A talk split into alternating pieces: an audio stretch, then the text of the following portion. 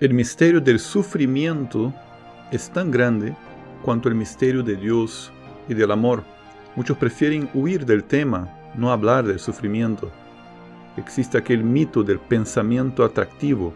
No pienses en el sufrimiento porque así lo puedes atraer. Hoy vamos a reflexionar sobre el sufrimiento. Y aquí no se trata de atraer el sufrimiento con nuestro pensamiento, se trata de no ser indiferentes, de no cerrar los ojos, de no dar la espalda a tantos sufrimientos que están a nuestro lado, que encontramos a nuestro alrededor. San Juan Pablo II, que convivió con sufrimientos de distinto tipo a lo largo de toda su vida, nos recordaba que Cristo no escondía a sus oyentes la necesidad del sufrimiento. Decía muy claramente, si alguno quiere venir detrás de mí, tome cada día su cruz. Y a sus discípulos ponía unas exigencias de naturaleza moral cuya realización es posible solo a condición de que se nieguen a sí mismos. La senda que lleva al reino de los cielos es estrecha y angosta, y Cristo la contrapone a la senda ancha y espaciosa que sin embargo lleva a la perdición. Mateo 7 del 13 al 14. Varias veces dijo también Cristo que sus discípulos y confesores encontrarían múltiples persecuciones.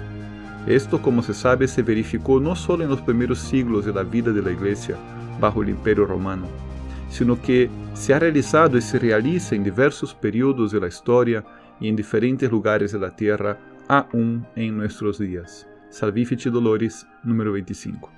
Como cristianos, sabemos que el sufrimiento continúa generando una inagotable pregunta sobre el sentido de la vida y que la solución a esta dramática cuestión no podrá jamás ofrecerse solo a la luz del pensamiento humano, porque en el sufrimiento está contenida la grandeza de un misterio específico que solo la revelación de Dios nos puede desvelar. Prepara tu Biblia y tu cuaderno de apuntes para esta nueva reflexión bíblica vamos a buscar en la revelación de Dios una respuesta sobre cómo afrontar y asumir el sufrimiento desde el pasaje bíblico de Lucas 10, versículo 33. Yo soy Ricardo Braz y te doy la bienvenida a más un episodio de la Cuaresma con la Biblia. Entrenamiento bíblico con Ricardo Braz. Santa Rosa de Lima decía que la cruz es la única escalera que conduce hacia el cielo. En otras palabras, no hay cristianismo sin cruz. El sufrimiento es una marca registrada del camino espiritual cristiano porque no es cristiano eludir el sufrimiento. A causa del pecado, el sufrimiento es algo casi inseparable de la existencia humana. Y Dios adoptó un camino muy humano para realizar su obra muy divina, el camino del sufrimiento. Mediante la cruz de Cristo se realizó la redención de la humanidad.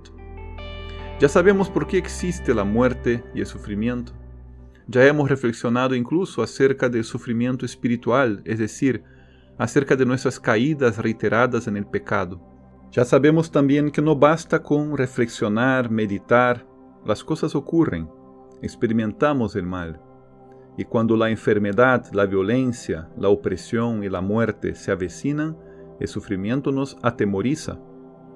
Pero si hay algo que Cristo repitió insistentemente en su predicación, ha sido aquella consigna, no tengan miedo. No tengamos miedo de afrontar el sufrimiento. Cuando el corazón es valiente, el sufrimiento suscita respeto. Y cuando el respeto es cristiano, el sufrimiento suscita compasión. La compasión es un sentimiento humano y profundamente cristiano que es capaz de arrojar una luz sobre el misterio del sufrimiento. Pero ¿qué es la compasión? Para descubrirla, vamos a leer una parábola singular transmitida con exclusividad por San Lucas y conocida entre nosotros como la parábola del buen samaritano. El contexto de esa parábola es la discusión entre Jesús y los maestros de la ley sobre uno de los temas más importantes del debate rabínico, cómo tener en herencia la vida eterna. Jesús y los maestros no dudan de que la ley y los profetas señalan el camino para la vida eterna con la combinación de dos máximas. Amarás al Señor tu Dios con todo tu corazón, con toda tu alma, con todas tus fuerzas y con todo tu ser. Deuteronomio 6, versículo 3. Y amarás a tu prójimo como a ti mismo. Levítico 19, 18. El camino para la vida eterna es un camino de amor a Dios y al prójimo. A Dios sobre todas las cosas y al prójimo como a uno mismo. El amor en sintonía con la regla de oro que Israel conocía y practicaba. No hagas a nadie lo que no quieras que te hagan. Tobías 4, 15. Una regla que Jesús dijo de forma positiva, cuanto queráis que os hagan los hombres, hacédselo también vosotros a ellos, porque esta es la ley y los profetas. Mateo 7:12. Y te invito a pensar lo siguiente, si estás sufriendo un gran dolor, sea físico, psicológico, moral, emocional, ¿te gusta que las personas que pasan por tu vida sean indiferentes a tu dolor, a tu sufrimiento? ¿Te parece bueno sufrir solo? sin apoyo ni compañía de nadie? Certamente no. Y si no queremos experimentarnos solos en medio de un gran dolor, tampoco debemos dejar a los que sufren en una situación de soledad y desamparo. Ese es el motivo por el cual reflexionamos sobre el sufrimiento. Volvamos al Evangelio de Lucas. Allí vemos que aquel legista que había lanzado la pregunta a Jesús para ponerle a prueba, había recibido una respuesta no solo contundente, había recibido una respuesta que lo comprometía, una respuesta que lo incomodaba, porque lo invitaba a obrar la misericordia. Pero él, queriendo justificarse, dijo a Jesús, ¿y quién es mi prójimo? Lucas 10, 29. Con esa pregunta, el legista traía a colación una cuestión polémica entre los judíos, la cuestión sobre cuáles eran los límites del amor al prójimo. Los judíos todavía no concebían un amor hasta el extremo como el que demostró Jesús, Juan 13.1. Para los judíos el amor al prójimo significaba un amor a los suyos, a los de su nación, y por extensión a los extranjeros que se asentaban en la tierra de Israel. Los rabinos sentenciaban que no había cómo considerar como prójimo a los herejes, a los traidores de la patria, como por ejemplo los publicanos, y a los apóstatas. Si analizamos más a fondo, vemos que aquella discusión era aún más profunda. Trataba sobre el alcance de la salvación de Dios. Dicho de otra forma, Dios salva solo a los judíos, se extiende su misericordia hacia quienes no han hecho una alianza con Él. Ya conocemos cuál era la respuesta de los rabinos. La vida eterna estaba en el cumplimiento de la ley y de los profetas, en el amor a Dios y al prójimo. Pero ¿quién es mi prójimo? ¿Y qué diría Jesús acerca de ello? Puesto que se acercaba Jesús a los herejes, a los pecadores públicos, a los publicanos, elogiaba la fe de los extranjeros, visitaba aldeas fuera de los límites de Israel, ¿qué pretendía Jesús con esos gestos? Los maestros estaban demandando una toma de posición más clara, al tiempo que pretendían justificar su conducta de indiferencia hacia aquellos que están afuera. Jesús, demostrando su gran capacidad pedagógica, no responde directamente a la pregunta de ¿quién es mi prójimo? Jesús sigue siendo Jesús. Jesús les cuenta una parábola. Y cuando termina de contarla, lanza una cuestión al mismo legista, al mismo maestro que había iniciado el debate. El mismo indagador debería dar la respuesta. Era el momento de que él dejara la zona de confort del debate abstracto, teórico, donde todo puede relativizarse mientras no toca piso. Era el momento de contrastar la teoría con la realidad del sufrimiento, del dolor y del abandono. La parábola está narrada en el Evangelio de San Lucas capítulo 10 versículos 30 a 37. Dice así, Bajaba un hombre de Jerusalén a Jericó y cayó en manos de salteadores que después de despojarle y golpearle se fueron dejándole medio muerto. Casualmente bajaba por aquel camino un sacerdote y al verle dio un rodeo. De igual modo un levita que pasaba por aquel sitio le vio y dio un rodeo. Pero un samaritano que iba de camino llegó junto a él y al verle tuvo compasión. Aquí detengo la lectura. Te invito a que después sigas leyendo la parábola hasta el final hasta el versículo 37. Pero quisiera detenerme aquí por un momento y subrayar esta frase. Un samaritano que iba de camino llegó junto a él y al verle tuvo compasión. Lucas 10:33. La aparición de Samaritano es inesperada, es disruptiva, es algo fuera de la caja. Es como si en el escenario hubiera ingresado un intruso, un actor que en teoría no hacía parte del elenco. ¿Por qué? Porque si había un pueblo que gozaba de la antipatía de los judíos, ese era el pueblo samaritano. Samaria había entrado en conflicto con Judá desde la época de los reyes David y Salomón. Ambos pueblos tenían como padre al mismo Israel, al mismo Jacob. Originalmente eran hermanos, pero habían construido una historia de agresiones, traiciones y muerte. El motivo principal de su disenso era religioso. En Samaria, las creencias paganas habían penetrado con fuerza.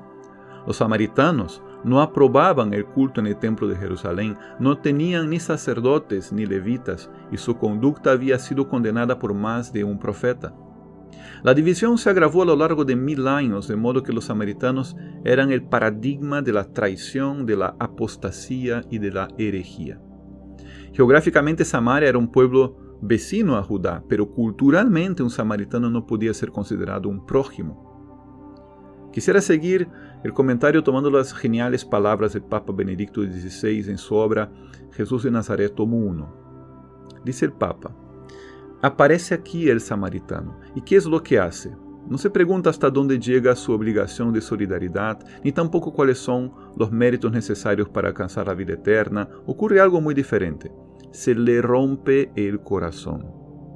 El Evangelio utiliza la palabra que en hebreo hacía referencia originalmente al seno materno y la dedicación materna. Se le conmovieron las entrañas en lo profundo del alma al ver el estado en que había quedado ese hombre. Le dio lástima, traducimos hoy en día, suavizando la vivacidad original del texto. En virtud del rayo de compasión que le llegó al alma, él mismo se convirtió en prójimo por encima de cualquier consideración o peligro. Por tanto, aquí la pregunta cambia. No se trata de establecer quién sea o no mi prójimo entre los demás. Se trata de mí mismo.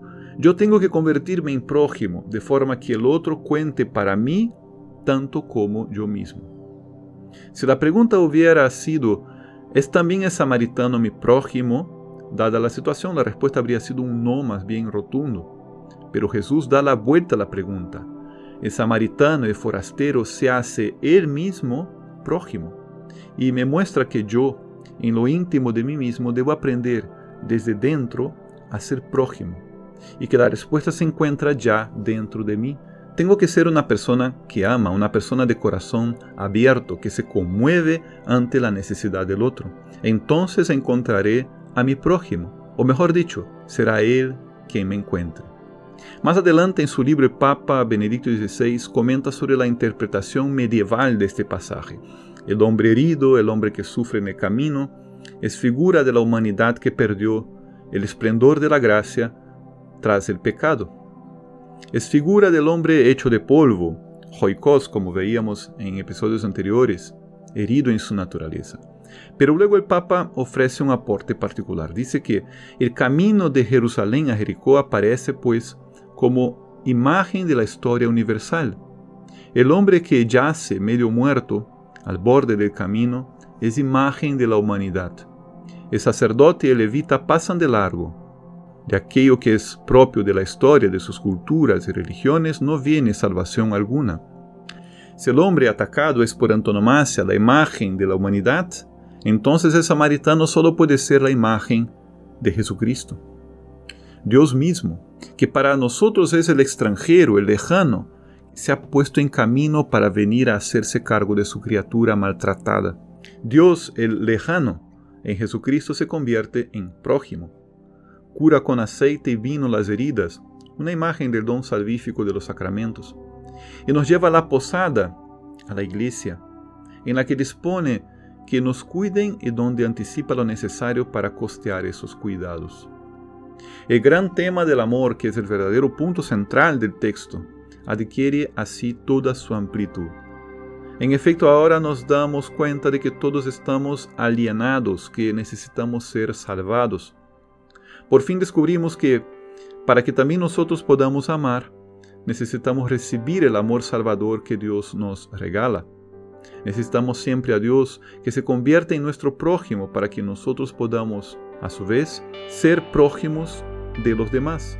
Cada uno está alienado, alejado precisamente del amor. Toda persona debe ser ante todo sanada y agraciada, pero acto seguido cada uno debe convertirse en samaritano, seguir a Cristo y hacerse como Él. Entonces viviremos rectamente, entonces amaremos de modo apropiado, cuando seamos semejantes a Él que nos amó primero. Ver la primera de Juan 14, 19. Es difícil hablar sobre el problema de sufrimiento, pero me atrevo a decir que una buena respuesta al sufrimiento no es tratar de eliminarlo, sino de vivirlo y acompañarlo. ¿Y cómo asumir el sufrimiento? La respuesta del Evangelio es la compasión. Es tratar de acompañar al que sufre con un amor comprometido. La respuesta es asumirlo con esperanza y con ternura. Esta ha sido una reflexión bíblica breve y sencilla si queremos seguir profundizando en la revelación de Dios, es necesario que sigamos estudiando y orando con la Biblia. Antes que te vayas, te pido que valores ahora mismo esta reflexión, que la compartas, que la comentes. Suscríbete para seguir recibiendo más formación y meditaciones sobre la Biblia.